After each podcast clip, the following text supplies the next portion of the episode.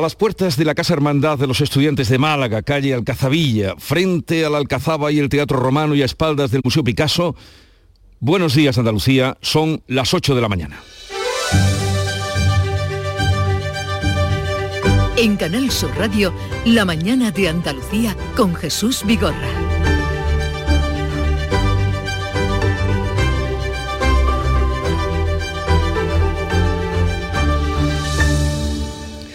Renfe y Adiz apuntan a un error humano como causa del choque de trenes de la estación malagueña del Chorro. Descartan fallos en el mantenimiento de la vía y de los trenes. Hoy continúan los trabajos para retirar los vagones y reparar los daños. Renfe ha establecido un plan alternativo para los viajeros que pasa por la línea de AVE hasta Antequera. Junta y Gobierno se enfrentan por el estado de la red ferroviaria andaluza en pleno debate por el traspaso de las cercanías. Y el Consejo de Participación de Doñana evalúa hoy el acuerdo entre la Junta y el Gobierno. Es la primera reunión tras el pacto para proteger el parque. El acuerdo se unirán, a él se unirán las alegaciones de la sociedad civil que se analizarán de forma pormenorizada en este Consejo. El apoyo del PSOE a Bildu para hacerse con la alcaldía de Pamplona torpedea un posible encuentro entre Sánchez y Fijó.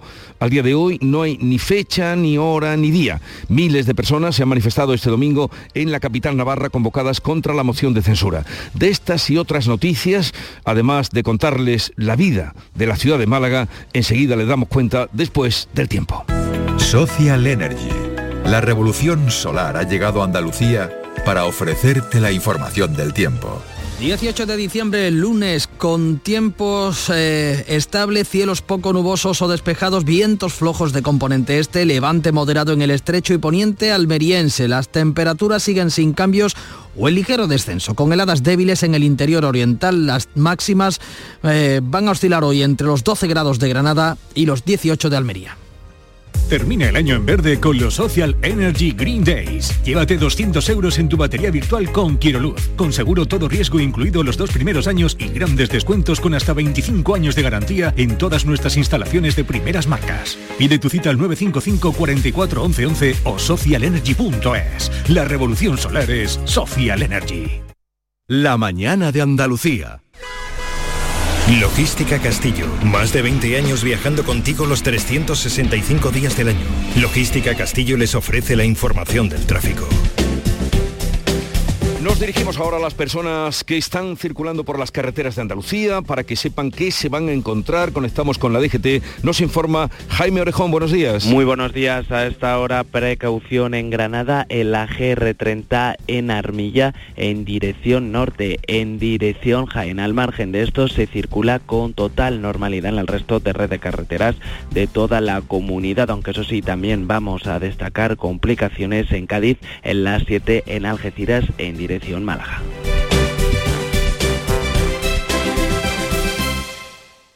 Codo a codo, nos enfrentamos a desafíos.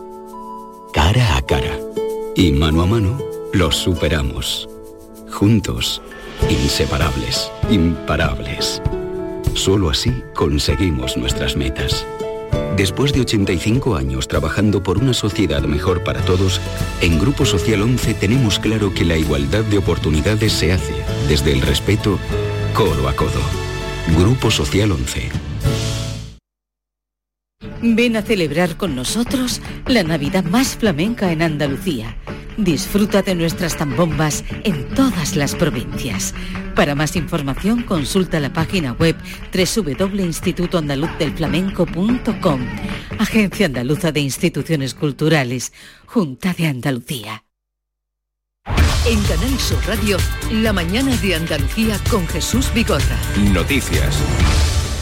Vamos a contarles la actualidad de este día desde la calle, porque estamos en la calle Alcazabilla número 3, por si quieren pasarse, de Málaga. Y hay preocupación esta mañana y enfrentamiento entre Junta y Gobierno por los dos descarrilamientos de trenes en Andalucía en menos de 24 horas.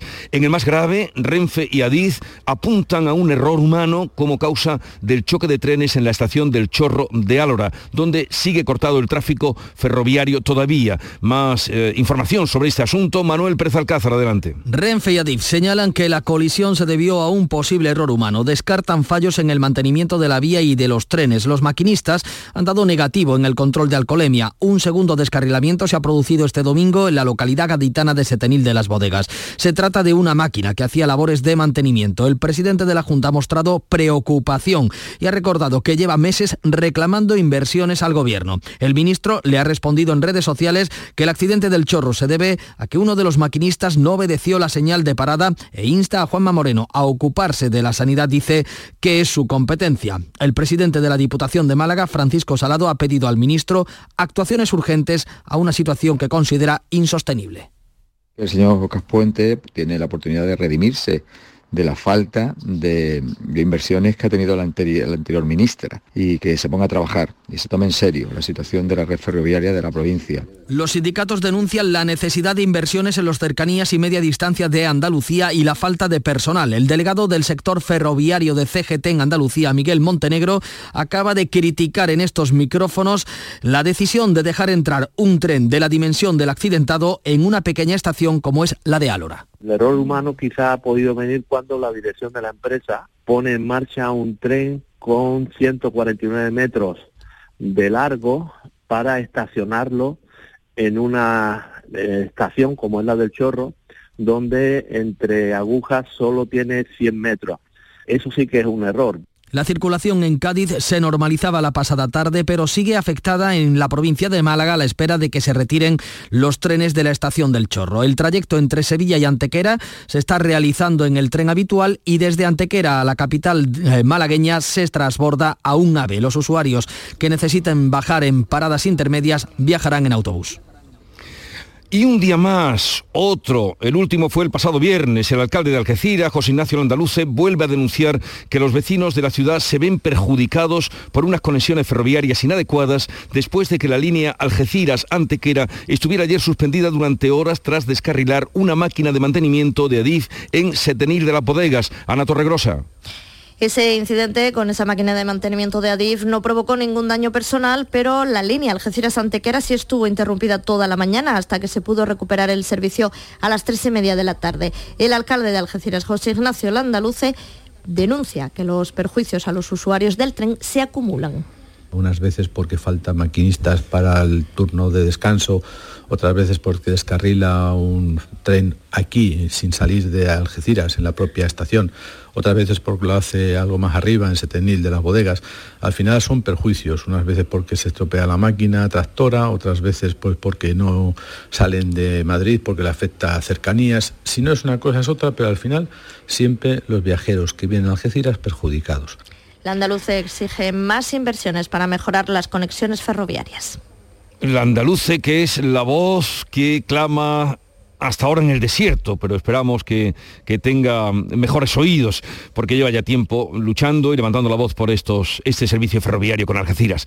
Las plantas de Airbus en la bahía de Cádiz reciben otro nuevo contrato para la fabricación de 220 nuevos aviones para la compañía Turkish Airlines. Salud Botaro, Cádiz.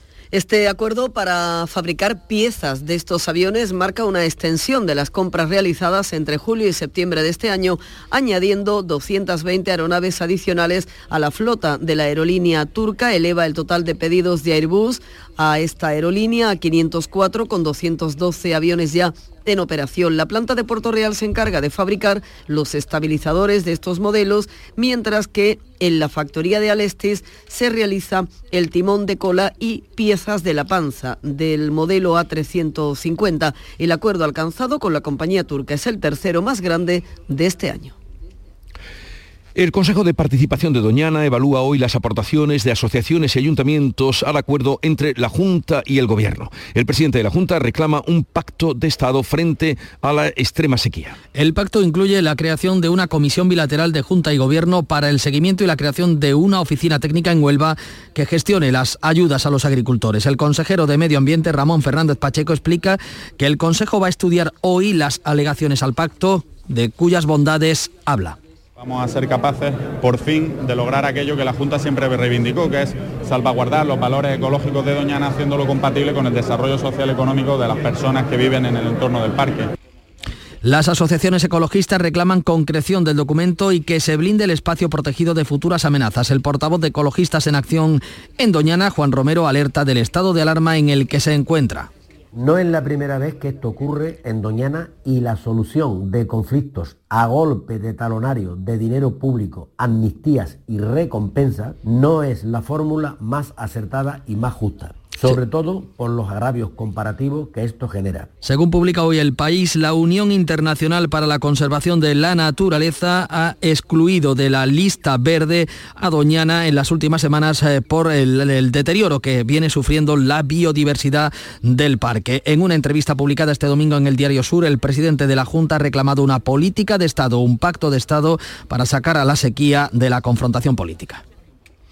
Miles de personas se manifiestan en Pamplona este domingo convocadas por la Unión del Pueblo Navarro contra la moción de censura en la que el PSOE entregará la alcaldía de la capital navarra a Bildu. Unos 10.000 manifestantes, según la delegación del gobierno, han secundado la protesta bajo el lema Pamplona no se vende. El presidente de UPN, Javier Esparza, ha cargado contra el acuerdo de los socialistas que deja la alcaldía de Pamplona en manos del partido heredero de ETA. Esparza advierte al PSOE que ha roto todos los puentes. Es obvio que ante este comportamiento del Partido Socialista todos los puentes están rotos. Y es así porque el Partido Socialista los ha querido dinamitar. Está claro que al Partido Socialista no le interesaban los acuerdos con UPN, porque eso tensionaba su relación con Euskal Herria Bildu y ponía en riesgo sus acuerdos. La moción de censura en Pamplona dificulta la reunión de Feijó con Pedro Sánchez. La primera fecha propuesta por Moncloa era este lunes, pero ya no se. El dirigente popular ha asegurado que el pacto del PSOE con Bildu para facilitar la moción de censura aleja aún más las posibilidades de un acuerdo. Feijó lo califica de pacto encapuchado.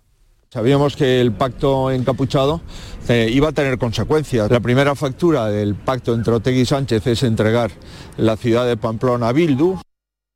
Desde el PSOE, la vicepresidenta Nadia Calviño critica que Feijó no concrete la fecha para la reunión con el presidente del gobierno. Cuando el presidente del gobierno llama a alguien para que venga a la Moncloa, se va. Y el señor Feijó ya está llegando tarde. Y es de primero de democracia y es de primero de educación. El presidente del gobierno llama a la Moncloa y se va. Desde el PSOE, eh, como decimos, hay críticas eh, por la falta de concreción de esa reunión. Hoy, hoy vencía la primera de las cinco fechas propuestas por Moncloa a eh, el Partido Popular. Santiago Abascal aclara sus declaraciones sobre Pedro Sánchez y asegura que no desea a nadie que lo cuelguen por los pies. El líder de Vox ha intervenido en Roma en un acto político del partido ultraderechista Fratelli de Italia de la primera ministra Meloni. Tras pronunciar unas palabras que recordaron a la imagen del dictador fascista italiano Mussolini, Abascal ha dicho que la izquierda ha manipulado sus declaraciones sobre el presidente del gobierno. Yo no deseo a nadie, ni siquiera a un corrupto y a un traidor, que le cuelguen por los pies. A nadie. Abascal ha mostrado preocupación por la situación que atraviesa España por la amnistía y ha asegurado que hoy miran a Roma todas las esperanzas de un cambio de rumbo en Europa. El ministro de Justicia acude hoy a la entrega de despachos a los fiscales en, medios, medio del malestar general que existe en el sector judicial por el señalamiento de los independentistas y las acusaciones de persecución judicial o laufer. La cita a la que también acude el fiscal general del Estado Álvaro García Ortiz eh, precede a la reunión prevista este martes entre el ministro Bolaños y el presidente del Tribunal Supremo, que se suspendió la pasada semana tras los insultos y acusaciones a jueces por parte de la portavoz de Junts en el Congreso. Miriam Nogueras, como recordarán, acusaba de indecentes a los jueces relacionándolos eh, con la causa del proceso y con un supuesto caso de persecución eh, judicial. El propio Puigdemont ha salido en defensa de Nogueras en la red social X criticando que el sistema, dice, está carcomido. Compremos mucho por impulso y una misión, una misión del Parlamento Europeo llega hoy a Barcelona para analizar los efectos de la inmersión lingüística en la escolarización de los niños con el castellano como lengua materna, especialmente en las escuelas de educación especial. Son seis eurodiputados comandados por la liberal de Estonia, Yana Tum, del PP, de Ciudadanos, Vox y Esquerra, los socialistas, se han desmarcado de esta misión eh, que responde a una petición de padres de alumnos catalanes a través de la Asamblea por una escuela bilingüe. Y primera reunión de la nueva ministra de Inclusión y Seguridad Social que se celebra hoy, va a celebrar hoy el primer encuentro con sindicatos y patronal. Sobre la mesa estará la subida de las pensiones para el próximo año que será del 3,8% para las contributivas, de entre el 5 y el 7 para las mínimas y las de viudedad con cargas familiares se revalorizarán un 14%, un 6,9 las no contributivas y el ingreso mínimo. Y en plena campaña de compras navideñas, hoy los trabajadores de Amazon de dos hermanas comienzan una huelga. ¿Qué pasa, Antonio Catoni? Sí, bueno, ahí hay en esta planta logística 1.500 trabajadores. Eh, es el mayor centro logístico de Amazon en, en, España, con capacidad de almacenar varios millones de productos en sus instalaciones. Así que esos 1.500 trabajadores están llamados a una huelga indefinida porque reclaman el abono de los festivos y de las horas extras. Denuncian presiones en el trabajo. Así lo dice el presidente del Comité de Empresa, Luis Miguel Manzano, de UGT, que además nos cuenta que han intentado negociar con la empresa. Eh, la merma salarial que estamos sufriendo desde hace dos años hasta aquí, principalmente hemos intentado negociar con la empresa hasta el último momento para llegar a un acuerdo que sea beneficioso para ambas partes, pero la empresa en ningún momento nos han dado solución para llegar a un acuerdo y desconvocar eh, esta concentración y esta huelga. Así que atención porque estamos en plena campaña navideña. A las 11 de la mañana se van a concentrar en este centro logístico los trabajadores en huelga. La mañana de Andalucía. He mejorado la producción de cereal cambiando un kilo de superbiazón por 70 kilos de urea. Superbiazón, el bioestimulante con fijación de nitrógeno que te ofrece la máxima rentabilidad de tu cereal. Fertinagro Biotech. Más información en supervia.es. Lo tiene el guiri y el granjero, la influencer y el abuelo, el que cocina el capón y el que compra el cotillón. Es un extra de ilusión. ¿Y tú? ¿Tienes ya tu cupón del extra de Navidad de la 11? No te quedes sin él. El 1 de enero, cupón extra de Navidad de la 11, con 80 premios de 400.000 euros. Todos tenemos un extra de ilusión. A todos los que jugáis a la 11, bien jugado. Juega responsablemente y solo si eres mayor de edad.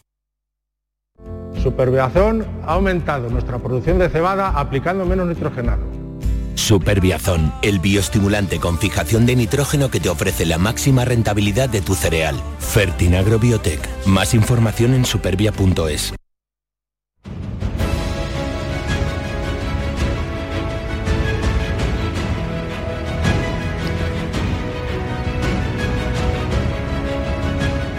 Estamos haciendo hoy la mañana de Andalucía desde la calle, en Málaga, en la calle Alcazabilla número 3, frente al Teatro Romano, a la Alcazaba, el Museo de la Aduana, espaldas del Picasso, un sitio magnífico, donde encontramos que la vida comienza ya a fluir por la calle.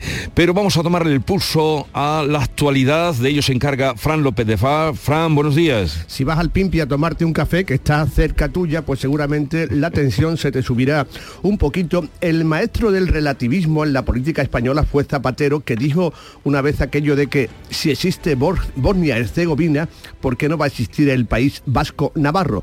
Y esta es la preocupación que tienen muchas fuerzas políticas porque detrás del acceso de Bildu a la alcaldía de Pamplona y con María Chivite en la comunidad pueda activarse el proceso previsto en la Constitución para que Navarra se integre en el País Vasco. Hoy también seguirá siendo noticia Doñana, no solo por la reunión que van a mantener esta tarde los miembros del Consejo de Participación, sino por esa decisión de la Unión Internacional de eh, Parques Naturales de sacarla de la lista verde.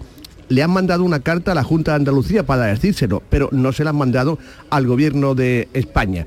Y una cosa más, el rey tenía previsto ir hoy a la entrega de despacho a los fiscales Fíjate qué, foto más significativa, pero lo han mandado a dar un pésame a Kubai, así que no va a poder estar.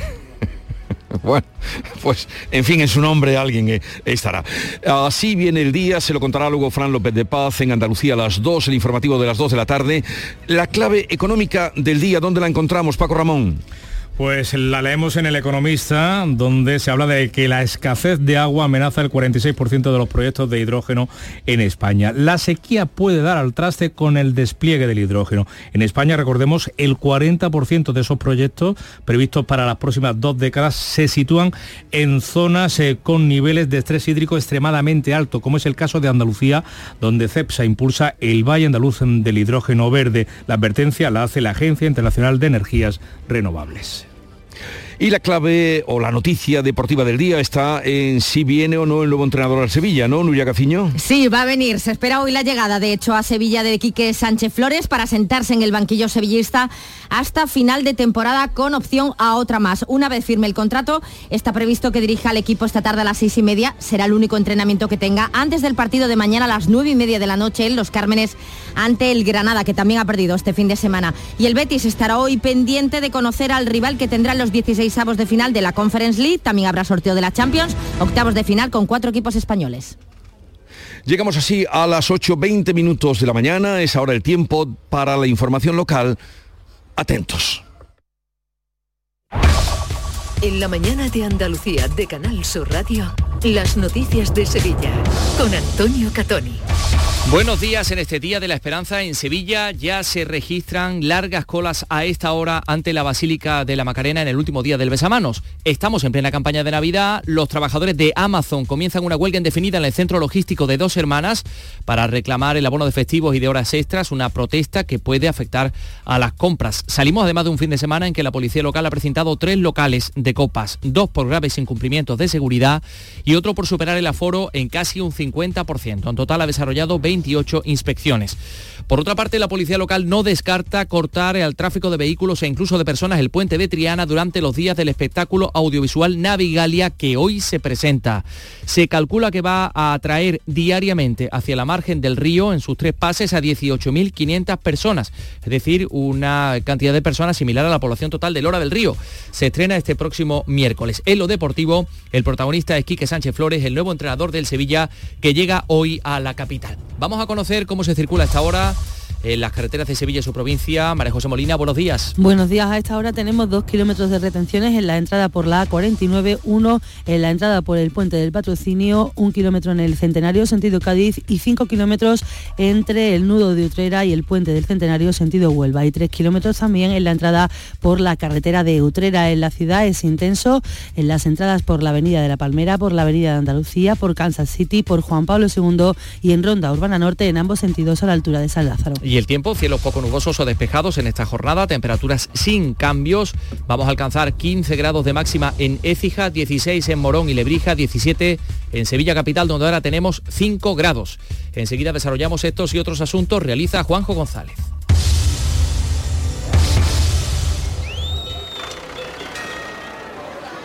¿Lo escuchas? El entorno rural no está vacío, sino todo lo contrario. Desde Coceder venimos trabajando desde hace 40 años para ser referentes en la creación de oportunidades en el medio rural. Ahora, con un plan de transformación digital que nos ayudará a potenciar nuestros pueblos con más y mejores medios, creando nuevas oportunidades. Campaña financiada por la Unión Europea Next Generation, Plan de Recuperación, Transformación y Resiliencia, Gobierno de España. Los trabajadores de Amazon en Dos Hermanas comienzan hoy una huelga indefinida en este centro logístico en el que hay 1.500 trabajadores llamados a esta protesta. Es el mayor centro logístico de la empresa en España con capacidad de almacenar varios millones de productos en sus instalaciones. Los trabajadores reclaman el abono de los festivos de las horas extras, denuncian presiones en el trabajo que generan miedo, ansiedad, discriminación y una competitividad extrema entre los compañeros. Se van a concentrar en el centro logístico de Dos Hermanas, en el polígono industrial La Isla, a las 11 de esta mañana. Estamos en plena campaña de compras navideñas y nos vamos a gastar más en esta Navidad. Pilar González, buenos días. Buenos días, así es. El gasto medio por consumidor esta Navidad será de entre 300 y 1.200 euros más que el año pasado. La mayoría de los precios han subido por el IPC y el impacto de la inflación. El delegado en Sevilla de la Asociación Española de Consumidores, Jesús García, llama a frenar las compras compulsivas y lo hace de esa manera compremos mucho por impulso y eso hay que saber frenarlo. Hay un truco muy sencillito y es el siguiente, cuando vayamos a adquirir un artículo, pensemos en cuál es el costo de nuestra hora de trabajo, cuántas horas de nuestro trabajo le dedicamos a ese artículo en concreto. Por otra parte, Tengan en cuenta que en las zonas comerciales se va a intensificar la limpieza. En las zonas comerciales de la capital, el Ayuntamiento de Sevilla ha realizado cerca de 500 contrataciones para la limpieza de la ciudad en estas navidades un dispositivo especial que también va a actuar en las zonas de ocio donde aumenta la afluencia de público. Tengan en cuenta que los días 24 y 31 la basura se va a recoger por la tarde. Y también les contamos que los trabajadores de la Grúa Municipal de Sevilla han aplazado la huelga que tenían previsto iniciar hoy lunes van a esperar a la reunión de mañana martes en el CERCLA, en el Servicio Extrajudicial de Conflictos Laborales. Los trabajadores tienen pocas esperanzas de que la reunión en el CERCLA sirva para algo. El portavoz sindical Santiago López considera que la empresa no tiene ninguna intención de negociar y denuncia el incumplimiento del convenio y también deficiencias enormes, dice, en los vehículos. Por ello le consta que el ayuntamiento trabaja para resolver este asunto. Hablamos de un servicio público tremendamente importante para el tráfico porque es la herramienta principal que tiene Policía Local para eh, luchar contra el aparcamiento indiscriminado y más en épocas tan señaladas como la que vienen ahora y estos señores lo tienen precario absolutamente. Yo te doy un dato de 18 vehículos que estos señores tendrían que tener para prestar el servicio, solamente cumplen el pliego 7. Las noticias de Sevilla. Canal Sur Radio. Hoy se presenta el espectáculo Navigalia, la magia está en el río, que arrancará el miércoles. Es la principal atracción de estas fiestas en la capital hispalense. La música es protagonista, además de un video mapping sobre la lámina del río o la zapata de la calle Betis. Ah, ¿Qué más sabemos? Pues que habrá cuatro pases al día. Hasta el 4 de enero se ha reducido el aforo a 4.600 personas en cada pase, lo que supone que cada día pasarán por el entorno del río para ver el espectáculo una cantidad mm, de personas similar a la población total de Lora del Río, 18.500 y más de 200.000 personas durante todas las Navidades. Las proyecciones tienen una duración de 12 minutos y se emitirán esos cuatro pases diarios, salvo los días 24 y 31. Se han instalado gradas en el entorno del puente de Triana y en el muelle de la Sal y se ha establecido un circuito de entrada y salida, como explica el jefe de la policía local, Antonio Luis Moreno. Un dispositivo de seguridad potente e importante, de tal forma que se va a establecer un circuito de entrada y de salida. Eh, van a ser unos pases de 12 minutos de duración y luego vamos a tener hasta tres cuartos de hora para que el público que haya asistido a ese pase desaloje tranquilamente y podamos meter el siguiente. En determinados momentos se podrá cortar el tráfico de vehículos y peatonal también en el puente de Triana, Paseo Colón o Calle Betis. Hay que sacar las entradas por la web y son gratuitas. 826. Del 14 de diciembre al 4 de enero, ven y participa en la Racing Navidad de Lago. La carrera más divertida de la Navidad llega a Lago, llena de obstáculos que tendrás que superar con habilidad, creatividad y un poco de suerte. En la meta te estará esperando un personaje mágico, Papá Noel o uno de los Reyes Magos. La carrera de Navidad más divertida para toda la familia está en Lago. Más info en lago.es. La audiencia de Sevilla juzga hoy a 11 personas, entre ellas dos agentes de la Policía Nacional, un guardia civil y un escolta privado del Ministerio del Interior por un alijo de casi 368 kilos de cocaína que en el mercado hubieran alcanzado un precio de casi 38 millones de euros. También en la agenda de hoy apuntamos el Ayuntamiento de Sevilla y la Universidad Pablo de Olavide van a firmar hoy el acuerdo de cesión del pabellón de Marruecos de la exposición iberoamericana de 1929, la avenida de Moliní. El pabellón, que es bien patrimonial con valor histórico simbólico en Sevilla, se convertirá así en una nueva sede de la UPO en la ciudad. La universidad tiene previsto llevar un proyecto de investigación, divulgación, docencia y también darle un uso cultural. Se culmina así un proceso comenzó con el anterior gobierno municipal. Hasta ahora el pabellón de Marruecos de 1929 era la sede de la Delegación de Parques y Jardines. Les contamos también que el aeropuerto, el aeropuerto de San Pablo va a cerrar un año de récord con un importante aumento de pasajeros de destinos internacionales que ya constituyen un 53% del total da buenos resultados la política de marketing del aeródromo sevillano, según explica su director Sergio Millanes. Unas bonificaciones que son eh, muy fuertes para las nuevas rutas sobre nuestras tarifas, que eh, son ya de por sí muy competitivas, y luego también ayudándoles en la medida de lo posible en foros externos internacionales para eh, conectar a las compañías con el aeropuerto. Les contamos que ya hay grandes colas a las puertas de la Basílica de la Macarena. Hoy, Día de la Esperanza, cerrarán los besamanos de la Macarena y de la Esperanza Vetriana tras un fin de semana de, eh, pues eso, eh, largas colas y mucha expectación ante estos eh, templos, la Basílica de la Macarena o la Capilla de los Marineros en Triana. Hay además cultos, actos de, de veneración en la Hermandad de la Trinidad, de San Roque o de la O. Este domingo la Hermandad de la Macarena descubría una placa cerámica en la calle Parras en reconocimiento a sus vecinos que, según dice textualmente esta placa, convierte en cada mañana de Viernes Santo en ofrenda colectiva a la Virgen de la Esperanza, vía triunfal donde solo cabe la alegría y la certeza de los reencuentros. Pues vamos con la información deportiva porque tenemos hoy un encuentro, no un reencuentro, el de Quique Sánchez Flores con el Sevilla, que viene hoy. Sí. Gaciño, buenos días. Viene la eh, agenda muy apretada, ¿eh? la agenda deportiva hoy, eh, con esa llegada a la ciudad hispalense de Quique Sánchez Flores, que es el elegido para sustituir a Diego Alonso en el banquillo de Nervión hasta final de temporada, con opción a una más. Tras la firma, está previsto que esta tarde a las seis y media tenga ya su primera sesión de trabajo y que mañana pues se siente para dirigir al Sevilla en el último partido del año, que será en Los Cármenes a las nueve y media de la noche ante el Granada. El Betis, que empataba ayer a cero en Anoeta no juega hasta el jueves, que recibe al Girona a las 7, pero hoy va a estar muy pendiente de los 16 avos de la Conference League, del sorteo, el rival a evitar, el Eintracht de Frankfurt. Hemos cerrado el grifo en el sentido Ahí estamos escuchando la de este Fideles, porque la Fundación La Caixa lanza Yo canto a este Fideles, que ha reunido a 300 voces amateurs para interpretar este villancico. Su puesta en escena ha sido en Caixa Forum Sevilla.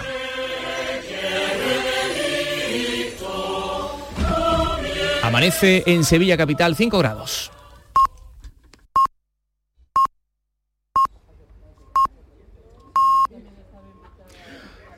Andalucía son ya las ocho y media de la mañana. Amanece en Málaga y estamos aquí para contarlo en la calle Alcazabilla número 3, donde estamos haciendo hoy nuestro programa. En un momento vamos a hablar con el alcalde de la ciudad, por ahí vamos a comenzar la ronda de entrevistas, Francisco de la Torre, que ya está con nosotros. Enseguida estamos con él.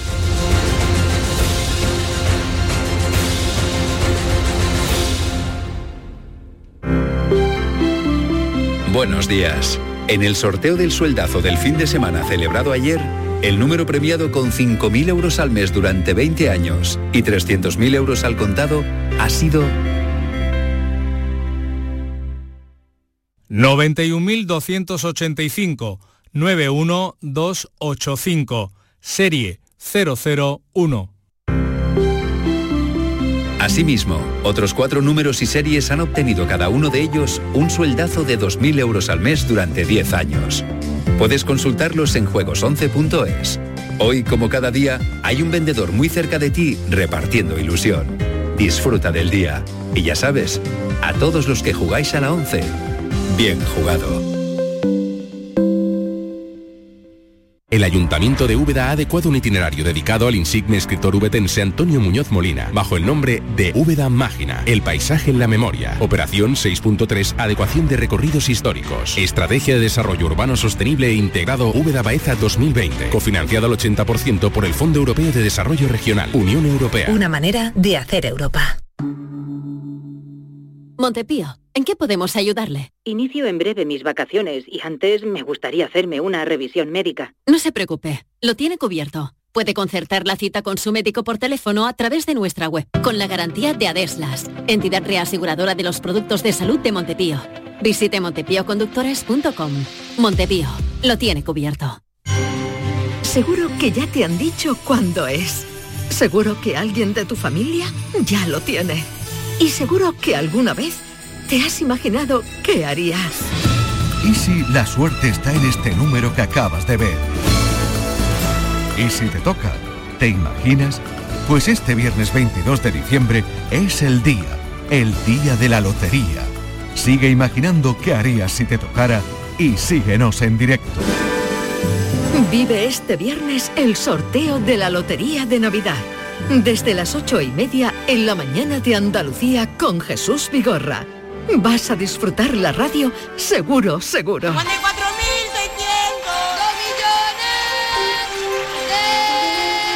Canal Sur Radio. Somos más Navidad. Con el patrocinio de Mariscos Apolo.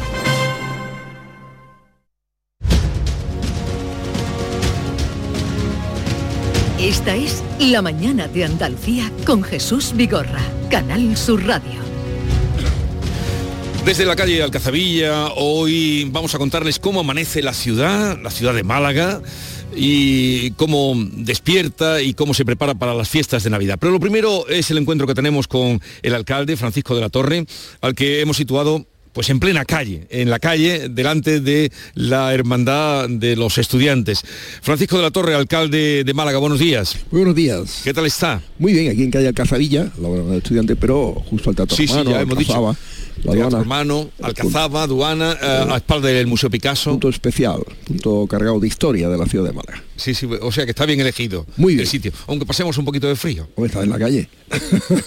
pero vamos, compara con otras ciudades de España y de Oh, Europa. no, ¿eh? no hay, no hay color, no hay color. Nueve graditos que llegarán a 17 y 18 máxima de la península. Bueno, alcalde, ¿cómo ha conseguido usted que Málaga sea foco de atracción no solo mm, en el verano, no solo en Navidad, sino siempre? Porque eh, Ayer estaba la calle, las calles impresionantes, el centro de Málaga, pero no es solo en Navidad, es durante más épocas del año. ¿Cómo lo ha conseguido? Pues encanto de la ciudad y de los malagueños. Eh, las condiciones naturales de Málaga son muy buenas para ello, ¿no?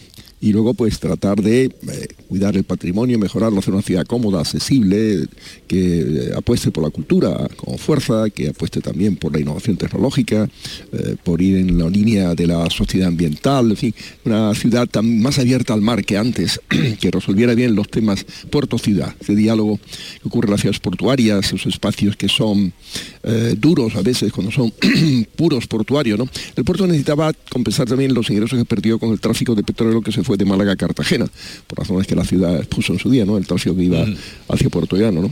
entonces, en esa búsqueda de nuevos ingresos hemos procurado que haya ventajas para la ciudad, no solamente para el puerto.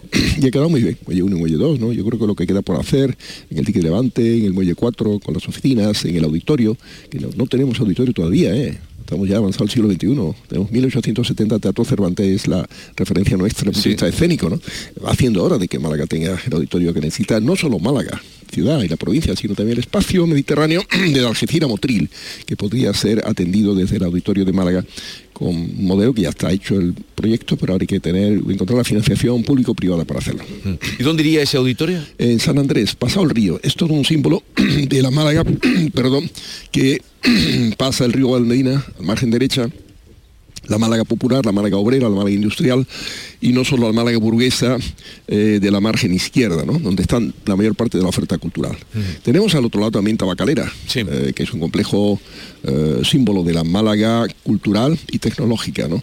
pero creemos que ese espacio de San Andrés lo buscamos a principios de mis mandatos, del año 2000-2001, una de las tareas fue a ver dónde podía haber un espacio idóneo para el auditorio, no encontramos mejor que ese. Y en un acuerdo de 2004 que fue clave para esta operación Puerto Ciudad, quedó perfectamente claro que el puerto cedía ese suelo para nosotros.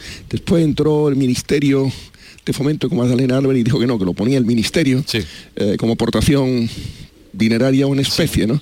Y eso cambió un poco el tema, pero bueno, eh, se recuperará. Ahora tendremos que pagar una cantidad o compensar al puerto. Antes era gratis, lo daba gratis, ¿eh?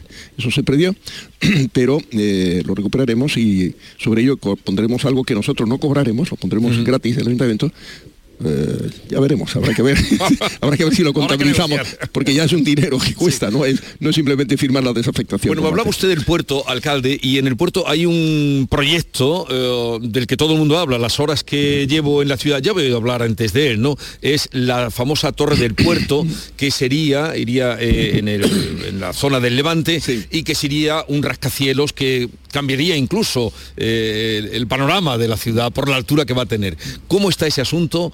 va adelante, se va a hacer ese gran rascacielos en el puerto de Málaga. Bien, es una iniciativa del puerto y la línea de lo que antes decía, quería compensar y quiere compensar los ingresos que perdió del tráfico petrolero, eh, planteado hace ya años, antes del año 11, y que eh, desde el ayuntamiento no hemos puesto pegas, hemos eh, facilitado la tramitación del puerto por entender que tiene más ventajas que inconvenientes. son unos 115 metros de altura, no es, no, es, un edificio por tanto que esté excesivamente alto, bien es verdad que tiene una cierta altura, pero tiene también una delgadez, no es un edificio eh, amplio, no es eh, la Malagueta en su conjunto de edificios, que es menos altos, pero hacen una barrera visual eh, mucho más importante que esta, porque además este edificio va a ser visto desde tierra hacia el mar. Desde el mar hacia tierra no hay espacio peatonal más allá de él.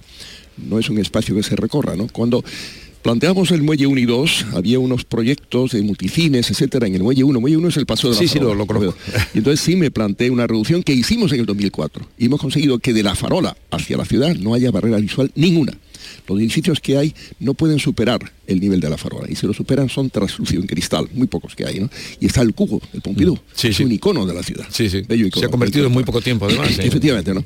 Este, pero se ve. El otro está más allá. El otro se verá viendo hacia la bahía, cierto. Como vemos, eh, las chimeneas grandes que tiene eh, financiera mira bueno, el nombre anterior, la fábrica de cemento en, el este de la ciudad, ¿no? Como se ven ya las torres Picasso en la zona oeste que no son de 115 metros, pero tienen una cierta altura también, muy hermosas como edificios, el litoral oeste, ¿no?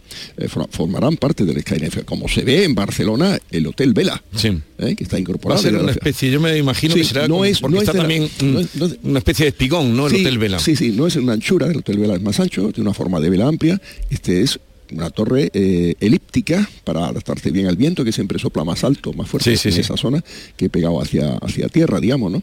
Y que va a suponer un hotel de gran calidad que en Málaga necesita hoteles de cinco estrellas. Queremos ir a un turismo de excelencia, necesitamos oferta de excelencia, ¿no? Pero que eso va adelante, ya ha pasado los permisos. Por parte eh, nuestra, por parte nuestra eh, está ya en la aprobado la tramitación final. eh, tenemos que publicar boletín, enviar luego vía puertos del Estado al gobierno corresponde al Consejo de Ministros eh, la aprobación definitiva para autorizar en espacio portuario un hotel. Nunca son residencial, nunca son permanentes, pero un hotel, un hotel no olvidemos que es concesión, o sea que será público. Al cabo de los años de la concesión es propiedad del puerto, es una propiedad pública, ¿eh? no es una privatización eh, definitiva ¿no? o indefinida, sino de la gestión. ¿no? Y tendrá eh, la parte baja, una zona para congresos, convenciones, que es muy sostenible porque la, la relación de habitaciones, que necesitamos que sea grande el hotel, 370, 30, 80 habitaciones, con la zona baja donde están congresos, es vertical y eléctrica, no es horizontal y contaminante, como puede ocurrir en otras ciudades a la hora de eh, ir del hotel al lugar de congreso. Por lo tanto, en ese sentido, cumple una sostenibilidad clara. ¿no? No, eh, es en el espacio al lado de la estación marítima eh, de cruceros, permite por tanto hacer una apuesta por los cruceros también de lujo ligado a un hotel de calidad. No sé si me explico. Sí, sí, sí. Como, como puerto base para cruceros. O sea que eso depende del Consejo de Ministros ya, el último... Es el último trámite que Place que, que le queda. Pues las cosas no están muy allá entre, entre la Junta y el Consejo de Ministros. Usted no es de la Junta, pero entre Andalucía ahí tenemos ahora, esta mañana, otro enfrentamiento a cuenta de, de, eh, los transportes ferroviarios. Mm. es esta mañana el que domina en Andalucía toda la Bueno, página de los yo- yo periódicos. diría más que enfrentamiento es recordar al gobierno que la red de ferrocarril hay que mantenerla, las cercanías hay que atenderlo, el cercanía de Málaga, que es el menos costoso medido en aportación de costo público, el de Fuengirola, el de la costa occidental, el menos de toda España, o sea, el más rentable, con comillas, nunca son rentables, pero en fin, el que menos cuesta dinero, tiene una ocupación muy buena, eh, está deficiente en cuanto a atención, en cuanto a frecuencia, etcétera, ¿no? Necesitamos que eso sea atendido, evidentemente, pero eso yo no lo veo como enfrentamiento. Recordar que tenemos cada uno nuestras obligaciones y todos tenemos que colaborar para resolver los temas que tenemos, ¿no? Y aquí es un tema al final que el gobierno ya valorará y decidirá. Eh, es una inversión eh, de, de- de Qatar. Eh, Qatar es un país que tiene inversiones en España importantes. Esta es una más que se hace. El mismo grupo me parece que desarrolla el puerto deportivo pequeño, pero un puerto deportivo importante que va delante del auditorio, la zona que he comentado, la margen derecha del río Guadalmedina.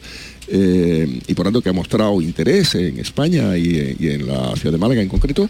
Y ya el gobierno tendrá que valorar ese tema desde ese punto de vista y también desde el punto de vista del puerto. El puerto es un puerto del Estado, eh, en, cuyo, en cuya estrategia este tema ha entrado y ha sido impulsado. Y nosotros hemos valorado con más ventajas que inconvenientes, como decía el tema. Como hablaba antes del el tema de cercanías y, y es un asunto ahora principal, ¿usted es partidario de que las cercanías eh, se transfieran a la Junta de Andalucía? Eh, yo no lo pediría la transferencia si no están perfectamente atendidas. O sea, lo que no eh, creo que un gobierno autonómico debe pedir eh, cosas que no estén atendidas y en orden, porque si no te dan luego los recursos para hacerlo, fallas, ¿no? No sé si me explico. Lo que tiene que haber es una atención clara de lo necesario y que el gobierno tiene que abordar el cercanía más importante en principio, que es Málaga-Marbella, con posible ampliación luego este por Algeciras más adelante, y ver estudiando, ir estudiando Málaga-Rincón de la Victoria hacia Vélez también, ¿no? Eso es evidente. Eh, Málaga-Fuengirola es una cercanía que tiene una frecuencia determinada, eh, una velocidad cortita, eh, no debe ser, mi criterio es prolongado hacia Marbella en esas condiciones, sino hacer otro tren diferente, ¿eh? manteniendo a Fuengirola, que tenga una vocación de más velocidad, de conectividad con la red de alta velocidad, de conectividad en el aeropuerto, etcétera, es algo que articularía más no solo la provincia de Málaga, sino a la región andaluza. Y creo que eh, las necesidades del espacio metropolitano de Málaga y la provincia de Málaga del gobierno deben ser atendidas por el dinamismo de la ciudad y provincia, por lo que aporta a la hacienda pública estatal y porque tenemos que dar servicio con términos de sostenibilidad a los retos de movilidad que tiene el espacio metropolitano de Málaga, que es el más dinámico ahora mismo de España en crecimiento. O sea que transferencias de cercanía sí, pero mm, bien pensado. Ha dicho Sí, sí, sí. Yo, yo diría, yo no lo planteo, planteo que se hagan las inversiones necesarias y cuando esté bien, en todo caso ya transfiera. Pero fíjese que siempre cuesta dinero. Por lo tanto, eh, antes hemos dicho que el que menos cuesta es el de Fuengirola, comparado con Madrid, con Barcelona, con todo, con Valencia, con Sevilla, etcétera. ¿no? Pero cuesta dinero el transporte público. Por lo tanto, no es bueno plantearlo de entrada. Las cosas estas hay que poner menos, em, más cerebro y menos corazón, no explico. No, porque lo pide Cataluña. Bueno, porque Cataluña es que consigue un montón de dinero para sostenerlo, por otra parte, ¿no? Por lo tanto, tiene que ver en qué condiciones. Lo importante es que esté bien mantenido y funcionando adecuadamente. Y, y por tanto, en las inversiones necesarias eh, en cuanto a hacerlo para que esté atendido bien y luego funcionando adecuadamente con las aportaciones públicas que hoy por hoy son estatales. Alcalde, un problema tremendo es el de la sequía que tenemos en, en Andalucía. Mm, ¿Hay riesgo de que si no llueve, si no llueve tenga restricciones Málaga en el verano? ¿Cómo lo contempla usted? Eh, en el verano yo creo que no, eh, estaremos muy preocupados si no ha llovido aquí el verano, eh, pero tenemos eh, un agua que poder utilizar en el pantano Guadalhorce, que de los tres que abastece la, la ciudad, que es un pantano que en el año 95, una gran sequía, estaba mm, sin poder utilizarse porque eh, tenía una cantidad de sal grande, tiene un manantial salino bajo el embalse, bajo el vaso, o sea, dentro de- del agua, ¿no? Subacuático diríamos la palabra, ¿no? Por lo tanto, no se puede aislar allí. Y lo hemos resuelto desde el año 2005 con una planta desalobradora en, el- en la entrada del agua de Málaga, en el Atabal, ¿no? Y eso nos permite utilizar las reservas que hay ahí, que no que sean muchas, pero son algo, que antes iban al mar periódicamente. Ni servía para, ni sirve directamente para regar ni para abastecer la, la ciudad, ¿no? Entonces nos da un cierto margen, es más, se han ampliado la planta desalobradora lo suficiente para poder atender la sarquía. Estamos dando agua 300 litros por segundo al Rincón de la Victoria y parte de- del municipio de Vélez, ¿no? Eh, y eso mm, es importante tenerlo en cuenta. Hay también reservas de pozos que no tienen los mismos niveles que antes, la noticia que yo digo, porque claro, los pozos, por ejemplo, de la Sierra de Mijas, tanto de Torremolinos como en Albádena, Mijas como Albuín de la Torre, afecta, es un embalse subterráneo. Los embalses subterráneos no son in- infinitos en su canti- capacidad de agua y hay que explotarlo de una manera racional, no bajando los niveles, eh, sucesivamente como pasa todo el sudeste español, ¿no? Eh, es un tema importante a profundizar y habrá que poner en marcha desaladoras, no hay duda. Lo que que eso no, está, no funciona No- no es inmediatamente. inmediato, Es, es evidente. Por lo tanto, tenemos una situación en la cual podemos aguantar algo más que otras zonas, por esto que comento del Guadalhorce, del embalse, eh, pero será muy preocupante, evidentemente. Tenemos eh, la posibilidad de regenerar agua, hemos planteado un programa de acción que está concertado con la Junta de Andalucía, que ha movilizado recursos del 020 famoso, ese canon que había, que no se había gastado por la anterior Junta de Andalucía, está sirviendo para atender todos estos temas de sequía. Ahora mismo estamos también dando agua a la sarquía, del agua regenerada de la zona este de Málaga, el Peñón del Corvo, eh, convertida en agua capaz de regar regar la- los árboles eh, de subtropicales de mangos y aguacates de la zarquía, de tal forma que la poca agua que queda en la viñuela sirve para abastecer y no para regar. ¿no? Y algo parecido en el Guadalhorce se puede hacer, está planteado, para regenerar el agua a 2.000 litros por segundo de la depuradora del Guadalhorce, que también depura el agua de Torremolinos ¿no? y el Aurín de la Torre. Y que eso permitiría a los regantes del Guadalhorce poder mm, regar alternativamente al agua de las presas que debe quedar para el abastecimiento. O sea, procurar hacer un círculo virtuoso, agua de las ciudades para los regantes y los regantes pueden prescindir del agua que utilizan para que las ciudades puedan tener agua que su vez se lo da. Claro, eso tampoco se improvisa en un año, es un tema complejo, pero hay que empezar ya. Cuando digo ya es ya, ¿eh? con rapidez. ¿Y de qué depende cuando dice usted ya? Pues depende de que efectivamente eh, concertemos con la Junta de Andalucía, en este caso, una operación rápida, igual que la desaladoras debe ser con el gobierno central, porque es un tema que aquí toda la administración tiene que meter el hombro, ¿eh? absolutamente. Cuando hay una responsabilidad además en el plano político muy clara. Le puedo contar una anécdota. En los años 2011-2012 podía haber empezado a funcionar en Málaga eh, una traída de agua del río Grande, que es un río que no está dentro del espacio de las presas que he comentado, ahí es el Turón, Guadalteo y Guadalhorce. El Grande va aguas abajo. Y esa agua que va al mar habitualmente, se planteaba un aztut, un desvío, con agua que por gravedad está en la otra margen del río, pasar a la margen izquierda, donde está la llegada de agua que viene de las presas que he comentado antes, y por gravedad hubiera entrado en el sistema de cientos de Málaga. Y en estos años hubiera sido más de 200 millones de metros cúbicos de agua que hubiéramos podido abastecernos sin tener que gastar de las presas. Estarían las presas. Para los regantes, para la ciudad, razones políticas lo frenaron, se lo cargaron. El cambio de gobierno 2004 fue letal para este proyecto, letal. Y un planteamiento desde la Junta también de oposición a lo que había hecho el gobierno PP 2000-2004. Nosotros encajamos un programa que tenía fondos europeos, hubo que cambiar una obra adjudicada para hacerlo, por hacer un impulso de agua desde Pozos de Aljaima, en la zona del Guadalhorce, Valle Medio Guadalhorce, para poder gastar un dinero perdón, que era necesario gastar, lógicamente estaba comprometido con, con Bruselas, pero era mucho más inteligente no gastar energía en los pozos, utilizar un agua que iba al mar, que iba al mar, que no perjudicaba a nadie, y ahorrar agua en las presas, porque podía venir una sequía nueva, como así ha pasado.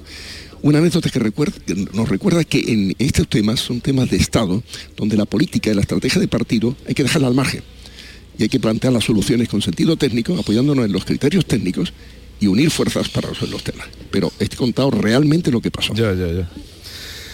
Usted es un hombre de consenso y, que eh, facilita la comunicación, pero el momento ahora mismo mm, no va por ahí. No sé si usted tiene la sensación en, nuestro país. Creo que a pesar de la situación tensa en el país ha vivido y que vive, porque ha hecho una estrategia de construir muros desde el gobierno, cuando no hay que construir muros, sino tender puentes de enlace y de diálogo, eh, sin embargo, siempre se puede y se debe hablar de todos los temas, absolutamente de todos. Eh, brevemente, porque no quiero que se refríe, porque estamos en la calle, estamos en la calle de Cadavilla. La última vez que hablamos fue con ocasión de cuando usted mm, anunció, mm, la palabra prohibir no me gusta, eh, pero que se acabaran ya las fiestas de eh, despedidas de solteros en la calle. Creo que fue la última vez que hemos hablado, hablamos con frecuencia. ¿Cómo está funcionando eso? Bueno, exactamente bien, yo creo que los propios establecimientos... ¿Le invitarán? digo, no digo en otros ayuntamientos. Es posible, es posible. Nosotros luego no facilitamos las cosas y que hemos creado también una cierta, como digamos, sensibilidad y cultura en los establecimientos hoteleros y los restaurantes de no facilitarlo. No tiene sentido. No, con todo cariño a quienes eh, celebran el matrimonio de los amigos y tal, tienen que darse cuenta que eh, estas cosas hay que hacer en unos términos educados, correctos, ¿no? y, yo busco, busco, turismo de excelencia. No digo que eso no sea turismo de excelencia, pero lo hay mejor, lo hay mejor, desde el punto de vista de imagen y desde el punto de vista de capacidad de gasto, lo digo de verdad, ¿no? No quiero ser elitista o clasista en esto, pero mi obligación como alcalde es que a Málaga venga, eh, ya que vienen turistas, turistas que gasten dinero en cantidad. Mm. Esa es la realidad. Porque ocupan el mismo espacio que los que gastan menos dinero, ¿eh? pero dejan más a la ciudad. en esto me gusta y hacen menos ruido. Me gusta ser pragmático. Y ¿Cuánto invierte usted? Digo, porque muchos ayuntamientos de, de Andalucía, de cualquier sitio, pensarán, porque anoche estuve paseando por la ciudad y vi lo que, lo que concita el espectáculo de la luz, la Candelarios, todo eso. ¿Cuánto invierte en luz el ayuntamiento pues eh, para, la iluminación de Navidad? En consumo poquísimo, unos cuantos miles de euros, nada, eh, porque es LED. Son 2.200.000 puntos de LED. En la instalación en total, en la ciudad, no solamente en el centro, hay 80 calles, y en las 500 calles en total que tenemos en la ciudad de Málaga, 1.400.000 euros. Es una inversión muy buena, muy buena. ¿no? Da una rentabilidad a la ciudad muy, muy considerable. Y sobre todo, eh, muchos momentos de alegría y de disfrute. Seguro que ayer disfrutaba. Sí, sí, por supuesto. Por supuesto. y me costó hacerme sitio. Bueno, alcalde, eh, Francisco Latorre, gracias por venir a pasar este ratito con nosotros aquí a, pie de calle, que es donde estamos. Eh, que vayan bien las navidades, porque desde luego público no le va a faltar. No sé si están, si contabilizan las personas que, en el centro se pueden mover. No tienen todavía esa evaluación. Estamos, en, proceso de tener mecanismos que nos permiten una evaluación con, drones, con inteligencia artificial, etcétera. Pero sabemos que hay muchas, nos da los indicadores de ocupación de hoteles que son magníficos y de satisfacción de la restauración, etcétera. Que vayan bien estas fiestas y feliz año, alcalde. Igualmente, felicidades en estas navidades y un año espléndido, deseo de corazón, donde llueva además. ¿eh? Sí, eso es lo que queremos todos, que llueva. Gracias por la visita. Nada, pues, Adiós,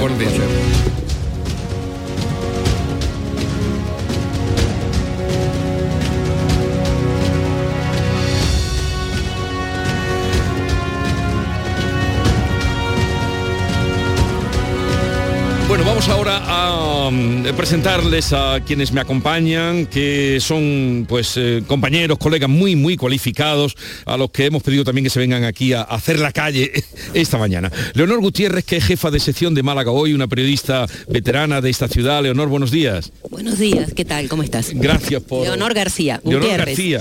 Eh, Leonor García Gutiérrez, ¿no? Bueno, pues aquí era Leonor García Gutiérrez. Eh, bienvenida. también está con nosotros Manolo Castillo, director de Diario Sur de Málaga, Loma, director, buenos días. Buenos días. Eh, doblemente las gracias porque sé que tiene hoy un día mm, muy eh, atareado porque Sí. son los premios malagueños del año, que es, el, Así es. el- el- la gran fiesta del periódico y casi también de la ciudad. Y también agradecerle porque ha venido sin abrigo y... no pasa nada, no pasa nada. Gracias. El frío además estimula. O sea que... Y, y enhorabuena también por la entrevista que fue ayer, cuando Sí. la entrevista al presidente de, de la. Junta de Andalucía, la entrevista que publicabais. Y también está con nosotros, habitual de muchos días, José María de Loma, la opinión de Málaga, redactor jefe, buenos días. Muy buenos días, Jesús. Eh, me alegro de verte en tu tierra. Igualmente, igualmente, aquí estamos, en este marco casi incomparable. Un poquito de frío, pero como decía Manolo, el frío estimula. Pero ya va saliendo el sol, Sí, ya por ahí, sí. eh, frente a nosotros. mejora. Estimula Por- demasiado. Esto mejora, esto mejora. Estimula para un café. Estimula la crítica. Sí, el alcalde tenía prisa, me hubiera gustado daros eh, también oportunidad de alguna pregunta, pero Le ha salido la vena de ingeniero, ¿eh? Nos ha dado casi un- una conferencia sobre estos asuntos hidráulicos y de agua. que le maneja, gusta, maneja, agua. maneja. Sí, pero maneja. también detrás de eso ha dicho Sí. que mm, a ponerse a trabajar ya. Sí. Muchas veces, muchas Igual que lo del cercanía, ha dicho claramente que lo querría si hay dinero, ¿no? Si, si viene con... Si hay dinero y si está bien pensado. Y si está bien pensado. Y si está bien Los pensado. 6.000 euros, 6.000 millones de euros de los que hablaba el gobierno central para Cataluña en ese traspaso. Pero cercanía. no ha hablado tanto de dinero, me da la impresión No. como de que esté bien pensado sugerido. qué se va a hacer eh, eh, con cercanía. Es la noticia que hoy publicáis, porque he visto vuestros periódicos esta mañana, lógicamente, y todo lo, lo- noticia principal, el tema del conflicto que se ha vivido en 24 horas eh, y que ha incomunicado, que tienen comunicado ahora mismo, Mm. antes que era con por cercanías con Málaga, ¿no? Sí, parece que fue un error humano, pero bueno, más allá de, de- de congratularnos de que no haya pasado nada, lo que sí hay que anotar, también está el descarrilamiento de Setenil, es que el, el transporte ferroviario en España y en Andalucía no vive ningún buen momento, es, es un caos, o sea, son frecuentes las anulaciones de trenes, de enlaces, los cambios de horario, los retrasos. Nos hemos acostumbrado a que el AVE, por ejemplo, desde, desde Málaga a Madrid o Sevilla a Madrid, tarde mucho más de lo habitual, una obra interminable y hay una falta de, de inversión, hay conflictos laborales también y yo creo que el, que el ministro, más allá de asomarse a Twitter a repartir estopa, tiene una, una amplia tarea por delante. ¿no? Eh, han dicho esta mañana, creo, un sindicato eh, que hay un linchamiento con el tema del error humano eh, y que por lo visto eh, se dejó entrar un tren más largo de lo que realmente se podía para ahorrar un maquinista. Entonces, evidentemente, eh, según dicen, no ha habido problemas con los trenes, no ha habido problemas con las vías, pero creo que, según dice un sindicato hoy, ha sido un problema de personal. Entonces, no solamente es una cuestión de inversiones, sino también de personal, porque a veces se olvidan que tú puedes tener una máquina maravillosa, pero si Pero no, no- tiene suficiente personal, y eso yo creo que no hay que olvidarse. Y otra cosa importante me parece que llevamos años aquí, bueno, ahora está el problema de la cercanía, el descarrilamiento, evidentemente hay que hacer inversiones, hay que hacer un estudio de cómo está la situación y mejorarlo, evidentemente, pero aquí llevamos 20 años esperando el tren litoral y, y Marbella es la única, bueno, lo ha dicho el alcalde, creo, la única gran Sí. ciudad eh, de, de más de 100.000 habitantes que no tiene un tren de cercanías, que tampoco se comprende cómo una zona tan desarrollada turísticamente no tiene un tren de cercanías hasta allí y hacia la, la otra zona, porque la otra zona está olvidada y eh, todo, toda la provincia está creciendo muchísimo, pero sin las correspondientes infraestructuras ferroviarias, que lo ferroviario vertebra un territorio, ayuda a la población y ayuda a vertebrar un territorio y a la equidad. Eh, me parece importante y que esas inversiones se tendrían que hacer con el dinero, no solo con las transferencias. Mm. Hombre, aquí lo que subyace es que no, hay un detalle también que me llama mucho la atención, es que los pasajeros tuvieron tres horas desatendidos ¿no? cuando, cuando ocurrió el accidente, es decir, que tampoco había capacidad de reacción. Luego, como, como habéis comentado, al tener doble carga quedaba, ha- había un digamos un espacio del, tren que ocupaba ¿no? la vía que no debía de ocupar, luego el, el error humano está todavía por, por investigar, pero lo que subyace aquí es el deterioro progresivo, que lo habéis comentado también, de toda la red ferroviaria, especialmente cercanía, ¿no? La línea de cercanía Málaga-Fongirola es la más rentable de toda España y la que menos inversión recibe, ¿no?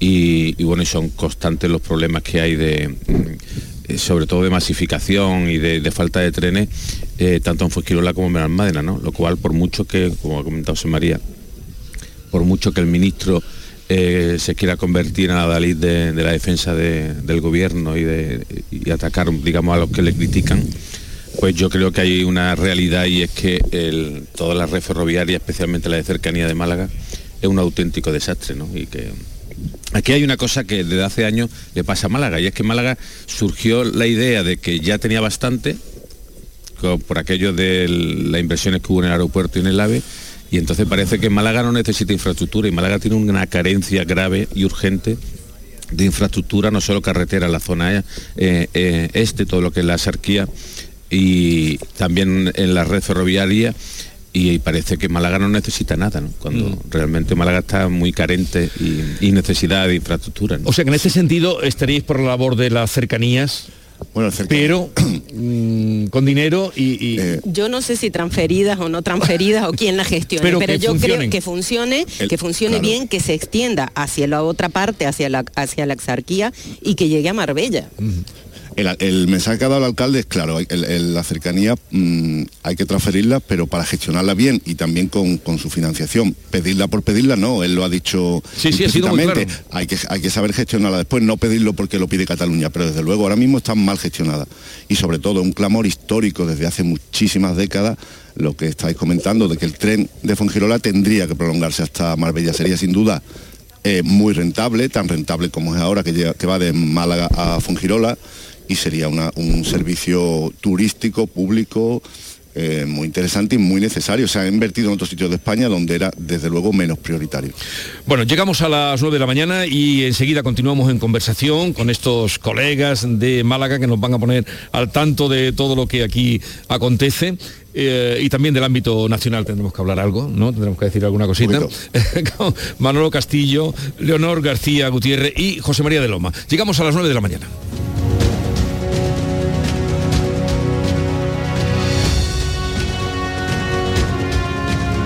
Canal Sur, la radio de Andalucía. Canal